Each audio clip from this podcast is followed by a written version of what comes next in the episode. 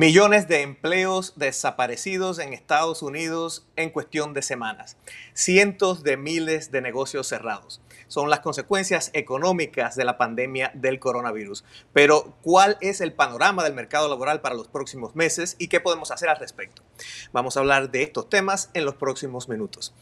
Hola y bienvenidos a esta nueva edición de El Nuevo Pod. Mi nombre es Iram Enríquez y les saludo desde la ciudad de Washington, D.C., la capital del país. Me acompañan en esta ocasión Sara Moreno, mi colega periodista de El Nuevo Herald desde Miami. Y también desde Atlanta me acompaña mi colega y amiga Gabriela Frías. Ella es experta en temas de economía, finanzas personales y negocios y también es una cara conocida porque lleva estos temas precisamente como periodista internacional de CNN en español. Bienvenida, Gabriela. Qué gusto saludarles. Gracias. Hola, Iramo la Sara. Y bienvenida Sara también, por supuesto. Gracias Irán. Hola Gabriela, es un gusto estar contigo esta tarde y con Irán. Antes de pasar a los temas, quería hacer un pequeño paréntesis para recordarle a quienes nos escuchan que nos pueden seguir en sus plataformas preferidas donde escuchan podcasts, como Apple Podcasts, como Google Podcasts, Spotify. Y para ello, pues nos pueden seguir, pueden suscribirse a nuestro show en estas páginas. Y si no saben cómo llegar ahí, pues también pueden ir a elnuevoherald.com barra el nuevo pod que es nuestra dirección. Ahí encuentran el player de audio donde pueden darle clic a suscribirse y le van a aparecer todos los botones para llegar a estas páginas en estos servicios. Así que ya saben, suscríbanse para que no se pierdan cuando tengamos nuevos episodios. Ahora sí vamos a entrar en el tema y Gabriela, en uno de tus últimos comentarios, uno de tus últimos análisis, hablabas de cómo toda esta situación pues ha cambiado radicalmente el panorama del mercado laboral y, lo ha cambiado de una forma que no va a ser pasajera. Hay, ciertas cosas que van a seguir pasando. ¿Cuáles consideras que son estos, eh, estos aspectos que no solamente son críticos ahora, sino que también van a seguir siendo críticos a un largo plazo? Eh, mira, el último informe de empleo del mes de abril hablaba de la expectativa todavía que tienen unos 18 millones de trabajadores de que su empleo va a estar ahí em, después de que pasen eh, estas restricciones o incluso en los próximos seis meses. Em, esta es una situación inédita y lo que está claro es que han quedado completamente borrados del mapa muchos sectores y, y muchos empleos. Hablamos desde las niñeras, em, etcétera. Otros trabajos se han transformado. Enseñar, por ejemplo, los profesores están tratando de hacer sus módulos ahora y los que no tenían los conceptos tecnológicos lo están haciendo a velocidad de la luz, por supuesto.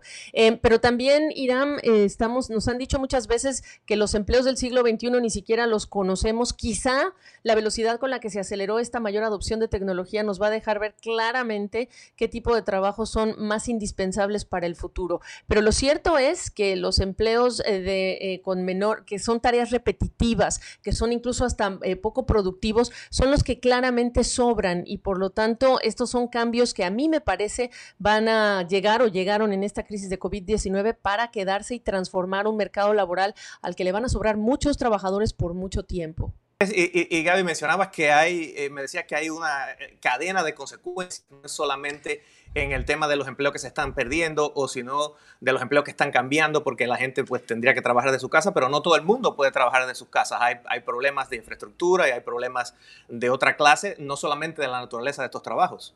Por supuesto. Eh, yo normalmente cuando hago estos análisis, eh, muchas veces anoto eh, y hacemos dibujitos aquí para explicarle a la gente el tema económico, pero hay que recordar que estas son varias las dimensiones de esta crisis. Está la dimensión médica, luego llegó la dimensión financiera con la Reserva Federal estadounidense activando las primeras medidas de liquidez, luego llegó el colapso económico porque todos estamos guardados o casi todos estuvimos guardados en casa, y luego viene una dimensión social que esa es la que se va a quedar más tiempo junto con lo que dure esta, esta eh, crisis y este colapso económico. Em, entonces, tenemos esta eh, enorme destrucción de empleos, al mismo tiempo eh, perdemos el ingreso y en Estados Unidos es de un caso atípico porque es un país rico que además el trabajador pierde su seguro médico y ese es un gran problema. Em, y también tenemos ante la falta de, del ingreso y del bienestar em, o el seguro médico, también tenemos el otro problema que es el hambre. Y acá hemos visto filas, imágenes dramáticas de kilómetros de autos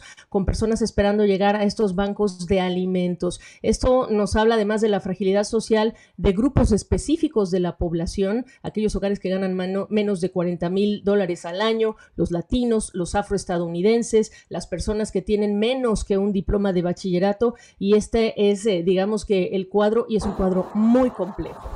Y Sara, precisamente el tema de eh, los empleos en el área de los servicios, en el área del sur de la Florida, que es el área que tú cubres, es, especialmente complicado porque es un área donde eh, con el tema de turismo y, de los centros comerciales, pues es, es un sector donde hay mucho empleo que se ha perdido.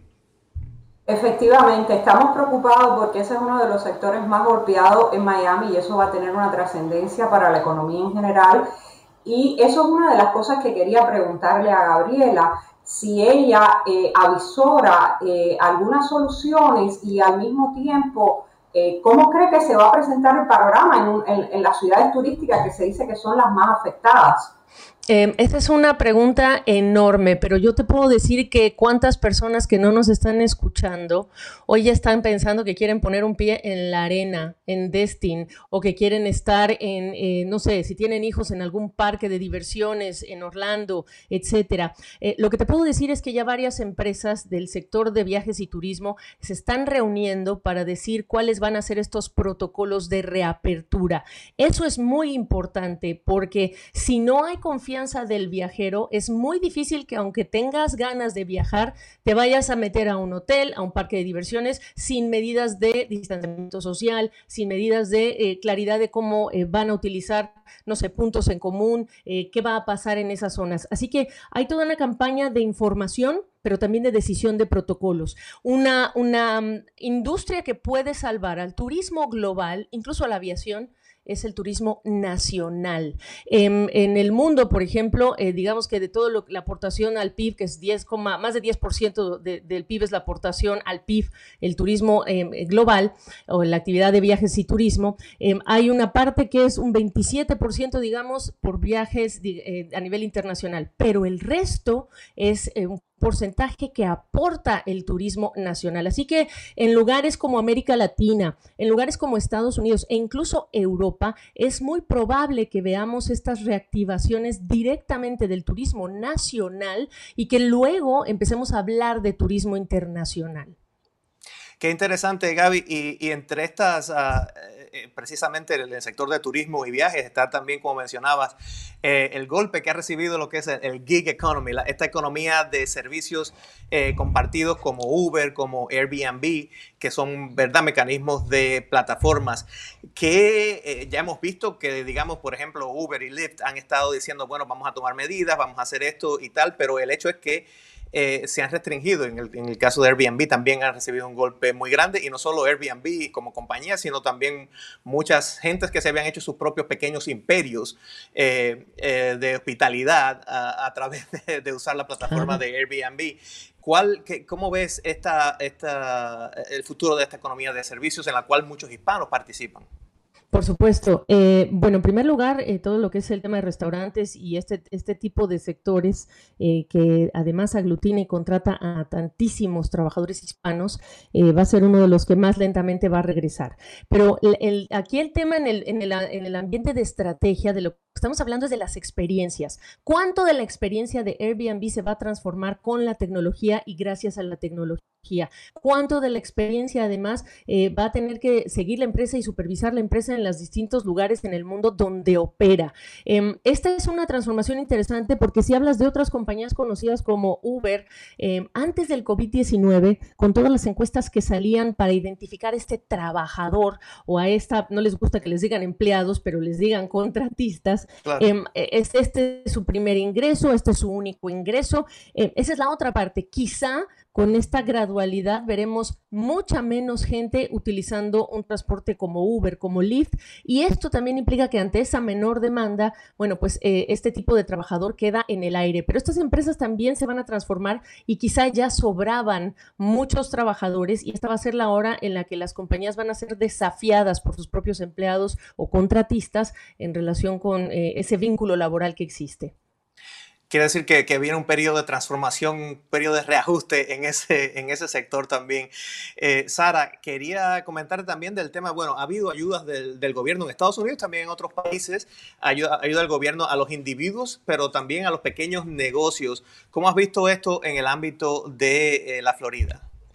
Bueno, hasta hace unos días eh, los negocios estaban muy, muy descorazonados. casi todas las personas que yo hablé, de los dueños de negocios, me decían que no habían recibido ni el PPP ni otras ayudas como el Disaster Loan. Estaban realmente preocupados, pero he visto una luz al final del túnel. Muchos me han llamado que ya lo están recibiendo.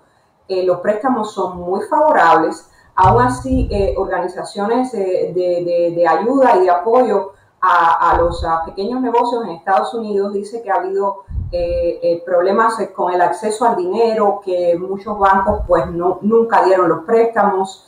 Eh, incluso algunos han mencionado que las minorías han sido postergadas y están las cifras, ¿no? Incluso a veces hasta se miran los, los nombres, los, los, apellidos y se ve que ha habido eh, quizás un, un, poco flujo. También hablé con un experto de la Universidad Internacional de la Florida y me decía que quizás había muchos negocios que no tenían en sus finanzas, que la manera en que la habían presentado eh, no era la mejor, así que quizás Gaby nos puede ayudar.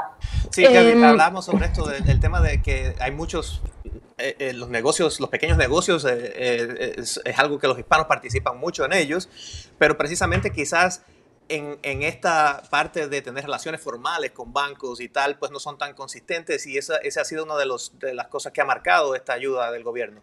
Eh, sí, la verdad es que no solamente los negocios hispanos, también otros eh, pequeños negocios, incluso en las noticias hemos escuchado eh, casi que les están pidiendo a universidades, les están pidiendo a grandes compañías que hagan el favor de regresar el dinero porque hay otros que lo necesitan más. Em, ha sido muy criticado, pero también la manera en la que se ha distribuido. Originalmente se hablaba de que estos tentáculos que no tiene el gobierno para con la gente necesariamente, pues se manejara a través de las empresas y no de los bancos. En Europa es el Estado el que asume, por ejemplo, el pago de la nómina. Recuerden que este PPP de lo que se trataba era, te doy un préstamo que se convierte en un subsidio si tú no despides personal o haces pagos de tu hipoteca, etcétera, si es un local comercial. Em, y el problema fue efectivamente que eh, se tardaron mucho en implementarlo. Ojo, estamos aquí hablando de un momento sin precedentes. Entonces, eh, también el desafío no era menor, pero sí vimos en la Casa Blanca al presidente Trump hablando con banqueros para tratar de eh, ver de qué manera se eh, implementaba este proyecto. Las críticas siguen, hay personas que no han visto su cheque, hay personas que no han recibido ni siquiera una notificación de que ya entró, ya ingresó su proceso. Y el otro gran problema es que la relación con los bancos, que los bancos tuvieran sesgo en favor de sus clientes o los clientes más grandes y no necesariamente aquellos que están en bancos comunitarios siendo los primeros beneficiados. Em, el problema, Irán em, y Sara, es que esto no ha acabado. Eh, hace unas horas Jerome Powell decía que es muy probable que se necesite más dinero y más dinero, hablamos de recursos fiscales, eh, porque esto es gradual. Y si esta implementación no mejora, entonces el problema de liquidez que hoy tienen muchas compañías se va a convertir en un problema de solvencia. Claro, entonces podríamos ver muchos más cierres de, negocios, así que bueno, esperemos que haya más, más olas, digamos, de ayuda. Eh, ya como estamos llegando casi al final, quería hablar de algunos temas brevemente. Digamos, el tema, por ejemplo, de las remesas, eh, que, se han convertido en algo importante en países de América Latina que dependen de, ciertas regiones de Estados Unidos. ¿Cómo ves este panorama, Gaby? Eh, muy mal, lo veo muy mal porque además para muchos países estas remesas representan, si no es que la primera o la segunda fuente de ingresos más importante, para las familias que lo reciben, representan una importante fuente de consumo, así que esa falta de ese ingreso que no se pone a trabajar, sino que se consume, va a tener repercusiones para las comunidades, donde no solo las familias, sino las comunidades. Tú sabes que hay inmigrantes que han sido prácticamente protagonistas del desarrollo de sus comunidades. Se habla de al menos entre 15 al 20% en la caída de las remesas para varios destinos. México, por ejemplo, uno de ellos. Y sin ese ingreso, eh, estamos hablando de familias con mayor fragilidad y que pueden caer en pobreza. Sin embargo, hablábamos también de, eh, eh, eh, de ciertos sectores en los cuales los inmigrantes, específicamente los inmigrantes hispanos, pues participan más, que quizás tendrían una, una, reapertura un poco más rápida. Creo que hablábamos precisamente de la construcción, por ejemplo.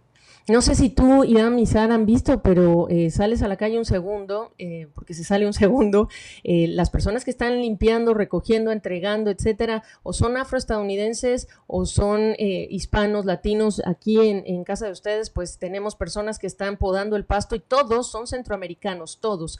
Em, así que em, efectivamente, yo hablé con eh, un eh, señor que es plomero que viniera a atender una cosa con aquí con el vecindario y resulta que el señor tiene, no tiene tiempo porque tiene muchísimo trabajo. Entonces está ese contraste. Eh, pero recuerda que la tasa de desempleo en el mes de abril para los hispanos fue la que más subió en lo que son los grupos minoritarios. Pasamos en los hispanos de tener un desempleo del año pasado mínimo histórico, pasamos de 6 ahora a tener un casi 19%. Y recuerda que estas mediciones no incorporan a todos los trabajadores que se quedan sin empleo. Así que la situación no va a ser fácil ni para los países que reciben estas remesas, ni para estos trabajadores hispanos que además están expuestos, Irán, a todo lo que toca con el COVID-19, por ejemplo, plantas procesadoras de carne.